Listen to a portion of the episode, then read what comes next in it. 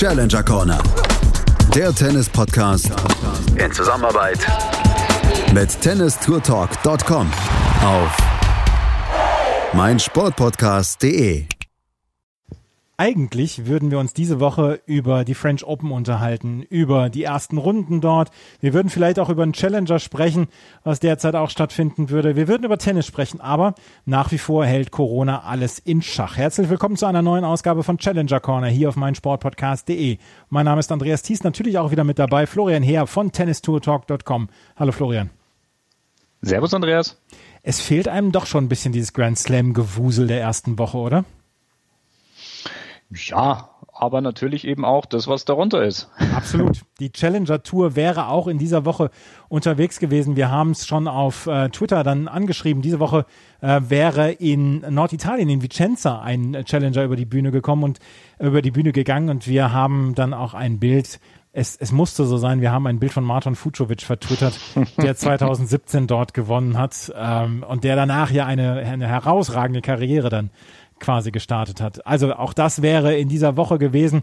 Auch in der zweiten Woche der French Open wären Challenger vonstatten gegangen für die Spieler, die dann in der ersten Woche ausgeschieden sind, beziehungsweise dann auch in der Quali ausgeschieden sind eine Quali bei einem Grand Slam Turnier ist noch nicht in Reichweite für Konstantin Schmitz, aber wir haben im letzten Jahr schon über ihn gesprochen, als er damals in Istrien dann schon so einige Erfolge gefeiert hat. Den, ähm, wir haben ihn seitdem eigentlich immer so ein bisschen beobachtet. Er ist ein bisschen von der Bildfläche verschwunden zwischendurch, aber ist jetzt dann auch bei in Hörgrenzhausen bei dieser Exo-Serie wieder mit dabei.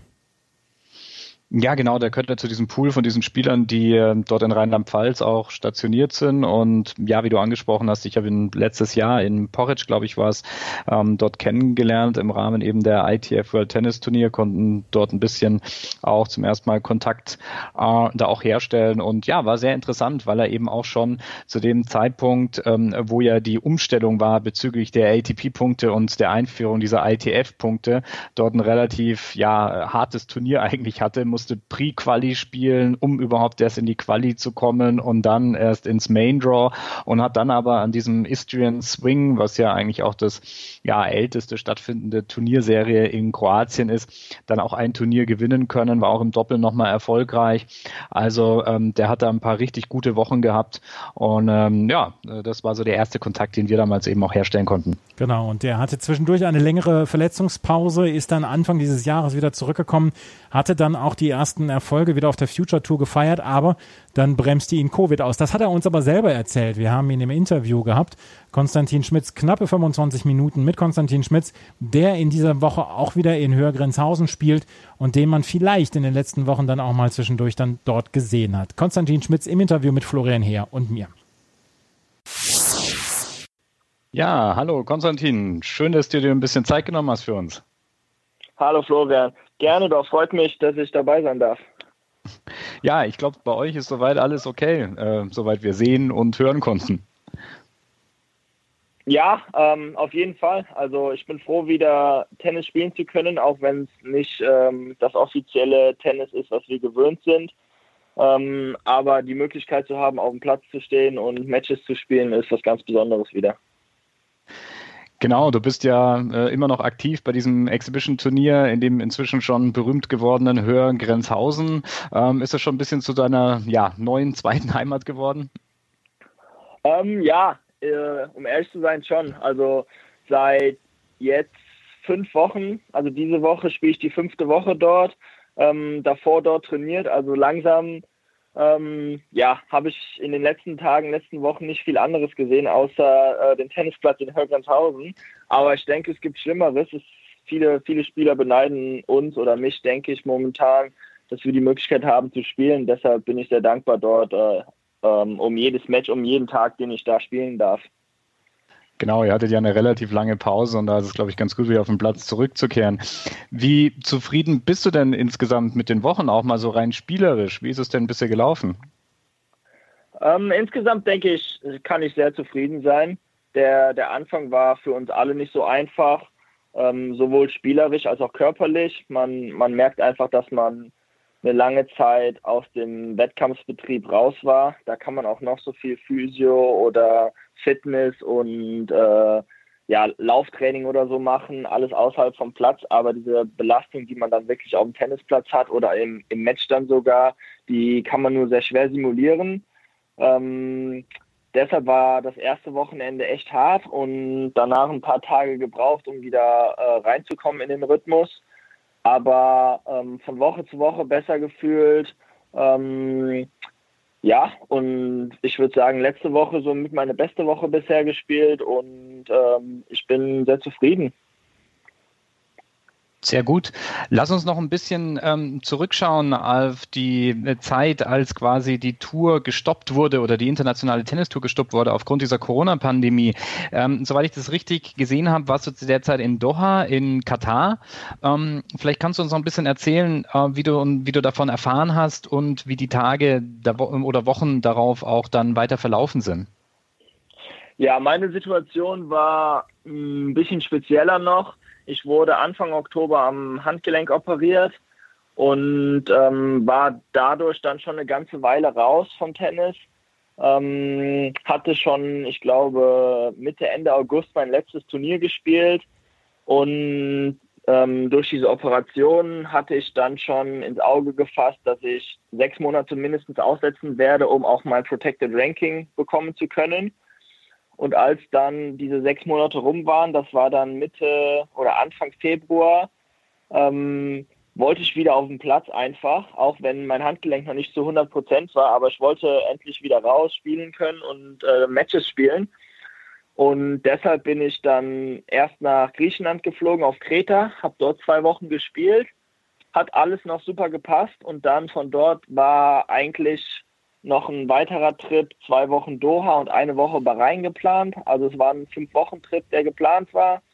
Ähm, und als wir dann in Kreta gespielt haben, wurde auf einmal schon das Turnier in Bahrain abgesagt. Dann habe ich hm. schon so mit meinen Jungs gescherzelt, dass hoffentlich wenigstens die zwei Wochen in Doha stattfinden. Dann, dann lohnt sich wenigstens noch, dann klappt das schon noch. Ähm, und als dann Kreta vorbei war, sind wir nach Doha geflogen.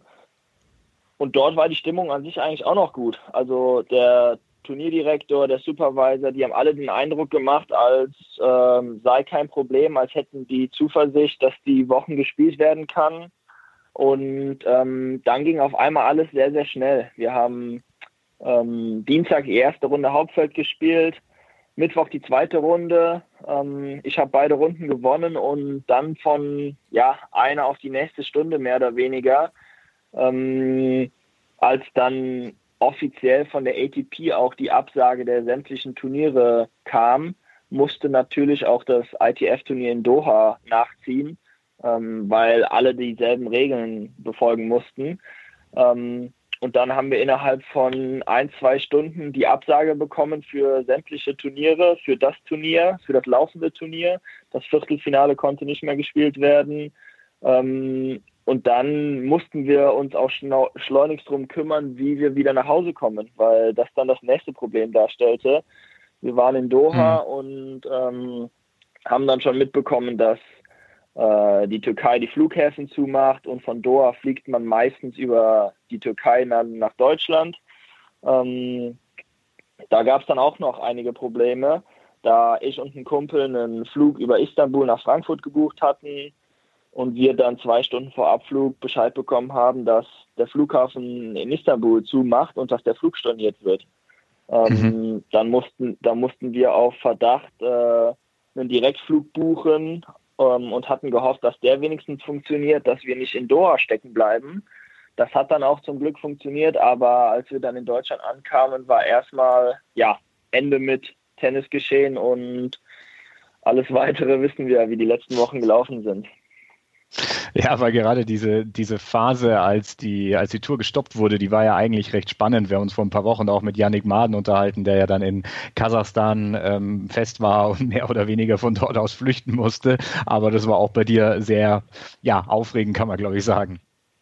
Ja, genau. Wir hatten ähm, Kontakt mit all diesen Jungs und äh, ja, überall kamen irgendwie Nachrichten, habt ihr von dem Spieler gehört, der musste aus dem Land raus, habt ihr von dem Spieler gehört, das Turnier wurde abgesagt schon. Ähm, da haben wir natürlich auch schon ähm, ja die schlimmsten Befürchtungen gehabt und ähm, ich war mir dann da auch irgendwann nicht mehr so sicher, äh, wie das alles läuft. Und ja, dann kam es halt auch so.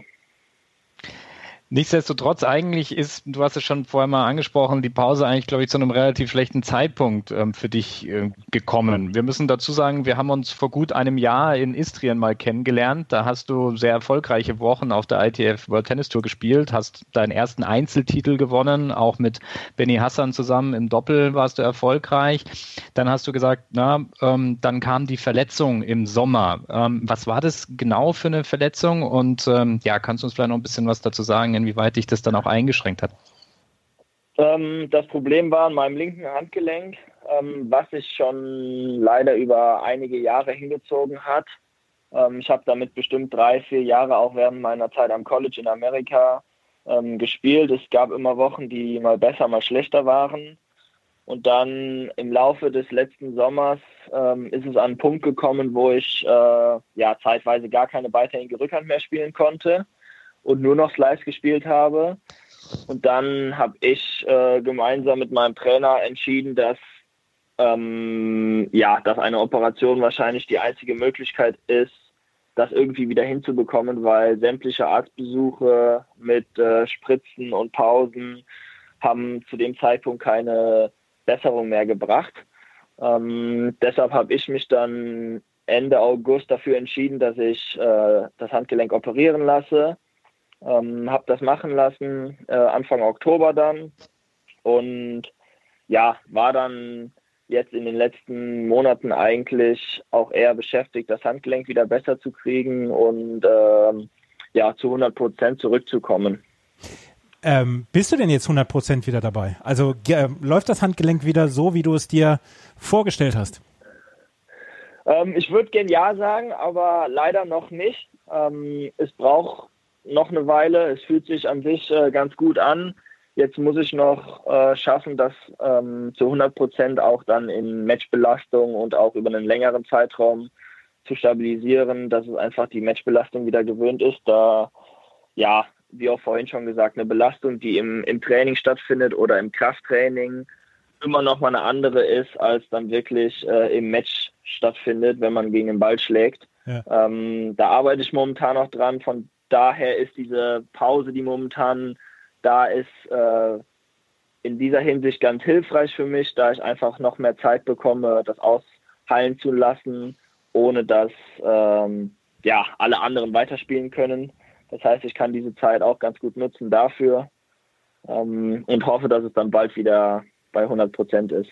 Aber es gibt kein Risiko, dass du dir was kaputt machst? Da? Nein, das denke ich nicht. Also es war keine OP. Ähm, die kompliziert war, würde ich jetzt mal sagen. Mhm. Es ist eine OP gewesen, die ähm, die Schmerzen auch beheben kann und dass ich auch wieder an einem Punkt bin, wo ich hoffentlich bald schmerzfrei bin. Ähm, das heißt, die Erfolgschancen sind da ganz ordentlich und deshalb bin ich auch weiterhin zuversichtlich, ob es dann jetzt äh, sechs oder sieben Monate oder dann eventuell vielleicht noch länger dauert, äh, werde ich sehen. Aber ich denke, früher oder später werde ich wieder ähm, ja, zwei, zwei gesunde Hände haben. Ja, da drücken wir die Daumen. Ähm, wir müssen über diesen Relief Fund der ATP sprechen. Die ATP und WTA haben in den letzten Monaten äh, sehr viele Diskussionen gehabt rund um einen Relief Fund für Spieler, Spielerinnen außerhalb der Top 100, Top 150. Bist du ein Betroffener beziehungsweise kannst du davon profitieren von diesem Relief Fund? Und wie hast du die Diskussion darum wahrgenommen? Weil es gab ja viele Diskussionen. Ähm, der aktuelle Stand ist so, dass ich nicht betroffen bin. Ähm, mein aktuelles Ranking ist ähm, 615 so und ich habe ein Protected Ranking von 580. Ähm, soweit ich weiß, war der erste Gedanke, dass die Spieler bis 750 genau. Unterstützung bekommen. Der letzte Standpunkt ist jetzt, dass Spieler bis 500 Unterstützung bekommen. Das heißt, ich bin da ähm, raus. Ähm, und die ganze Diskussion ist natürlich auch nicht so ganz einfach. Ich bekomme von vielen Seiten ja Informationen oder Meinungen.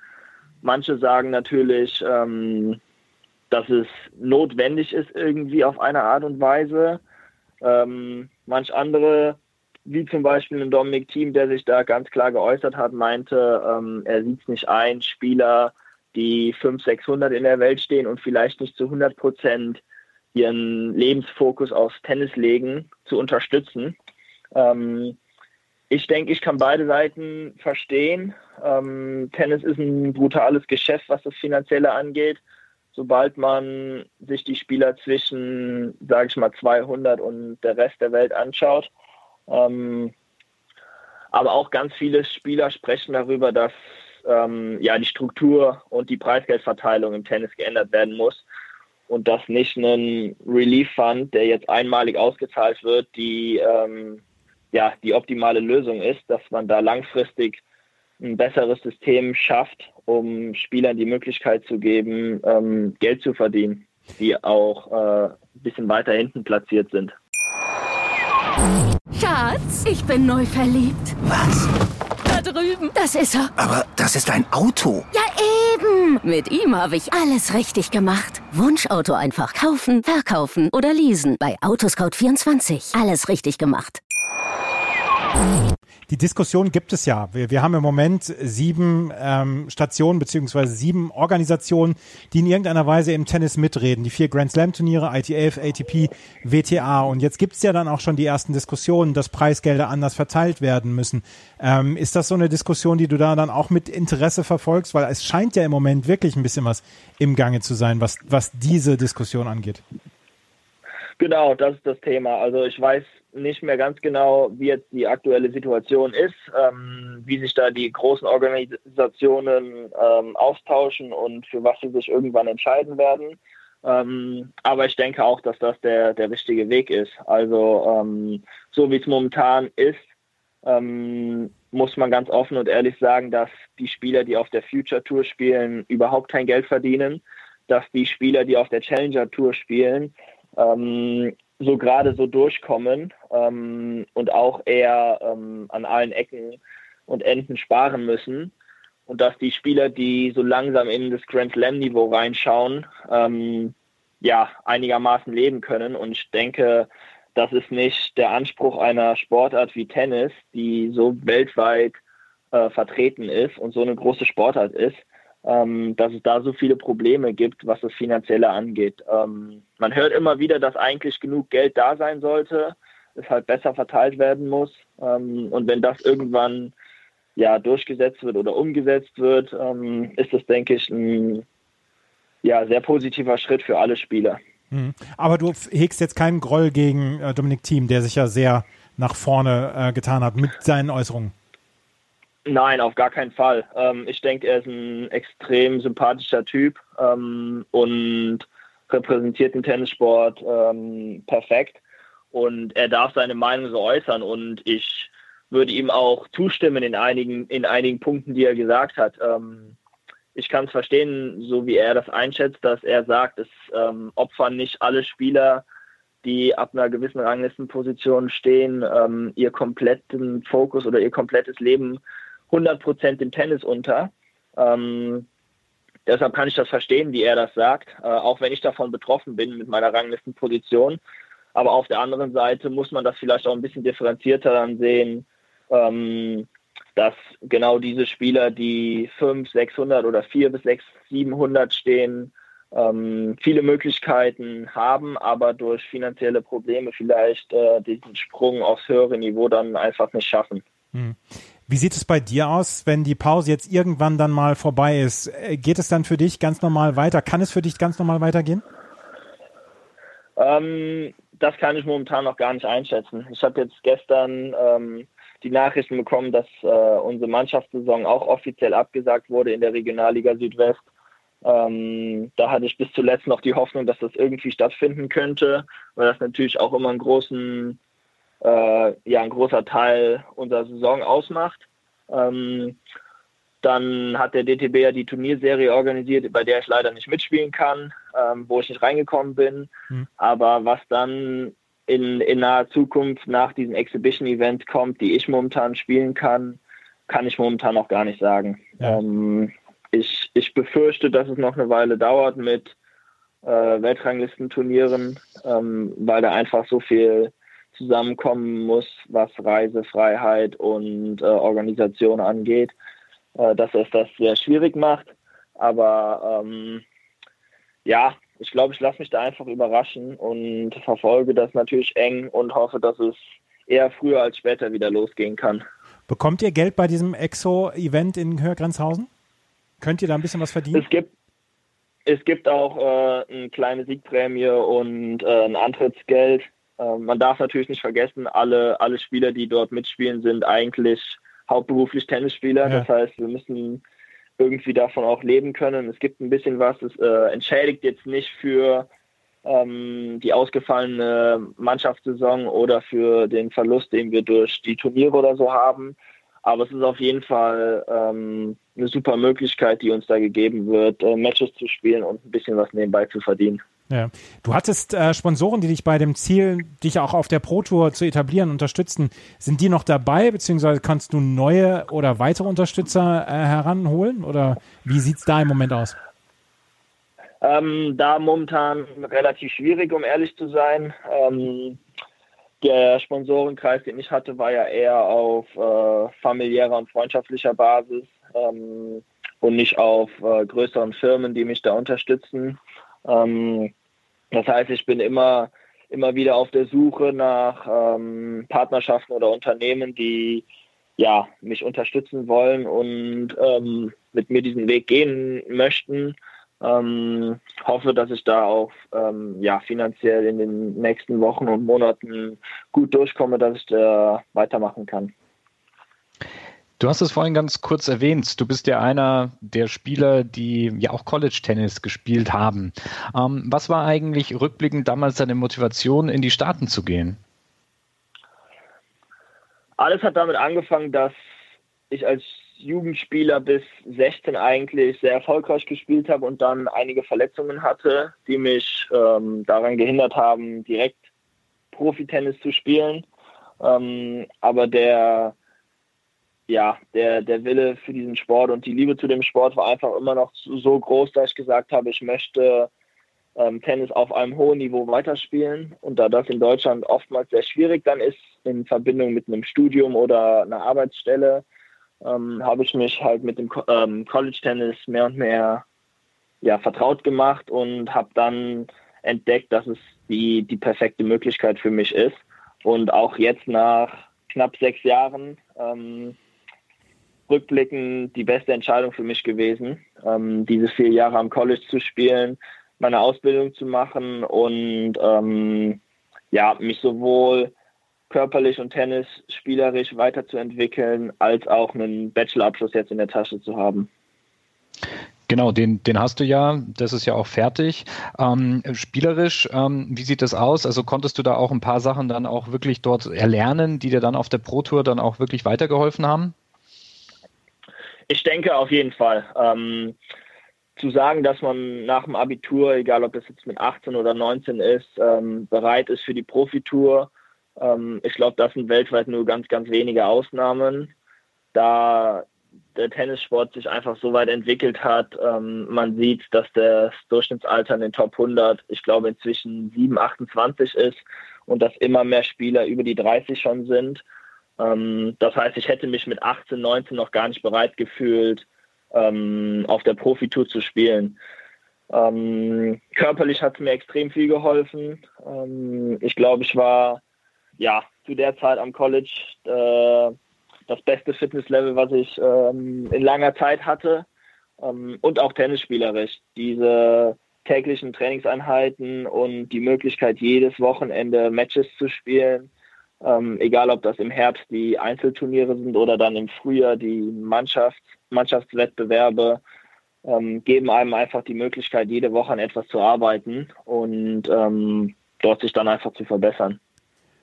Stellen wir uns mal vor, Ende des Jahres, November oder Dezember, würde es mit irgendwelchen Hallenturnieren wieder losgehen auch auf allen Ebenen von ATP, äh, von, von den ATP-Turnieren bis runter zu den äh, Future, zu den M15 oder M10-Turnieren. Was wären deine Zielsetzungen, dann deine ersten kurzfristigen? Ähm, ich denke einfach dort anzuknüpfen, wo ich letzten Sommer aufgehört habe. Ich denke, dass ich einen sehr positiven und erfolgreichen Sommer eigentlich gespielt habe, ähm, auch wenn es da einige Dinge gibt, die ich noch verbessern kann, um dann den Schritt äh, auf die Challenger-Ebene zu schaffen, aber ich war ähm, Ende des Sommers auf einer Ranglistenposition von 550, ähm, habe mich echt wohl gefühlt und ähm, wenn ich da wieder anknüpfen kann und körperlich bei 100 Prozent bin, ähm, dann denke ich, äh, schaffe ich es auch dann ja, diesen Sprung dann bald auf die Challenger Tour, wenn ich da weitermache. Mhm. Gibt es so ein Vorbild, wo du sagst, hier, der hat es geschafft, äh, jetzt unter die Top 150, Top 100 zu kommen, dann kann ich das auch schaffen? Gibt es da so einen Spieler, wo du ja sagst, Mensch, ähm, ich bin doch nicht schlechter als der? Ja, das ist immer schwer, denke ich, zu vergleichen, weil ähm, keiner geht äh, den identischen Weg wie einer selber. Ja. Ähm, ich bin in sehr engen Kontakt. Einer meiner besten Kumpel, Dominik Köpfer, mit dem ich äh, auch in Amerika zusammen studiert habe, an derselben Uni. Ähm, wir zwei Jahre im selben Team gespielt haben, der jetzt die, die Top 100 geschafft hat. Ähm, und ich sagen kann, dass ich damals äh, zur College-Zeit auf Augenhöhe mit ihm gespielt habe und trainiert habe. Ähm, aber er natürlich auch nach dem College dann nochmal einen ganz anderen Sprung gemacht hat, um diesen Schritt in die Top 100 zu schaffen. Ähm, insgesamt denke ich, ist der Tennissport auf vielen Ebenen relativ ausgeglichen. Das heißt, man hat viele Spieler, denke ich, die ähm, relativ, relativ gleich spielen und es dann irgendwann Klick bei einem macht, das, weshalb er den Sprung auf ein höheres Niveau schafft. Ähm, miteinander mitspielen habe ich auch diese letzten Wochen gezeigt und gesehen, ähm, können wir alle miteinander, egal ob das Jungs wie einen Dustin Brown oder einen Yannick Hanfmann mhm. waren, die hier mitgespielt haben. Ähm, da schießt mich oder die anderen Jungs keiner vom Platz. Ähm, aber es sind halt die Kleinigkeiten, die die Jungs dann besser machen oder schlechter machen, ähm, weshalb dann manche eher den Sprung nach oben schaffen oder weniger. Und ähm, ja, es ist natürlich eine Motivation, so einen, äh, einen Freund wie einen Dominik Köpfer zu haben ähm, und dahin zu kommen, wie er das geschafft hat, ähm, ist natürlich auch mein Ziel.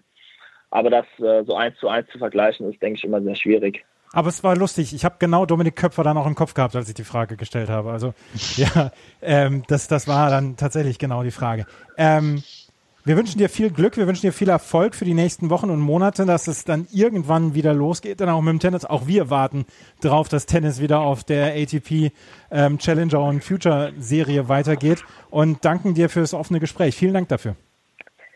Super, hat mich gefreut und ja, ich hoffe auch, dass äh, wir bald wieder mehr Live-Tennis und Live-Turniere haben. Dankeschön. Alles Gute. Das war Konstantin Schmitz, der sehr offen von seiner ähm, Tourerfahrung beziehungsweise auch von seiner Exo-Erfahrung jetzt in Hörgrenzhausen erzählt hat und dann auch ja keinen Groll hegt gegen Dominik Thiem beziehungsweise Kritiker, die sagen, dass der Relief Fund äh, keine gute Idee sei. Er ist nicht oder er wird davon nicht ähm, ja, begünstigt werden durch diesen Relief Fund, wie er eben erzählt hat.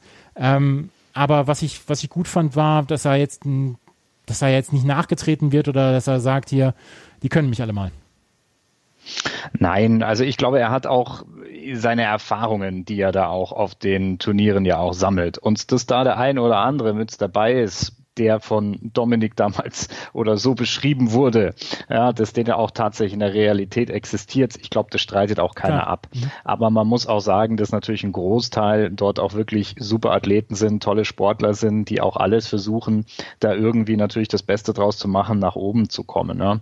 Und ja, wie es ja immer so schön heißt, so eine, so eine Krise kann ja auch eine Chance sein. Und ich glaube, dass viele Trends, die wir vorher schon hatten im Tennis vor Corona, also das ist ja ja keine neue Diskussion, dass die Preisgelder ungleichmäßig aufgeteilt werden. Ich glaube, das sind Dinge, die werden jetzt durch diese Krise auf jeden Fall nochmal forciert, die werden auch nochmal beschleunigt, ja, dass diese Diskussionen, diese Themen da auch nochmal ja, richtig angesprochen werden und dann vielleicht auch äh, mal eine richtige Umsetzung finden, denn dieses Ungleichgewicht, ähm, das wird natürlich auch irgendwann mal den ja größeren Turnieren, sage ich mal, auch auf die Füße fallen, denn wenn der Unterbau hier vollkommen wegbricht, dann ähm, äh, haben wir im Endeffekt ja nur noch mehr eine Königsklasse und äh, nichts mehr, was darunter stattfindet. Ich bin sehr gespannt drauf, ähm, wie das aussehen wird nach der Eröffnung, wenn es wieder normales Tennis geben wird, wie viele Spieler und Spielerinnen dann auch äh, sagen, ich kann einfach nicht mehr weitermachen, ich muss was für meinen Lebensunterhalt verdienen und da kann ich mir das leider nicht mehr leisten, Tennisprofi zu sein, so doof es sich anhört.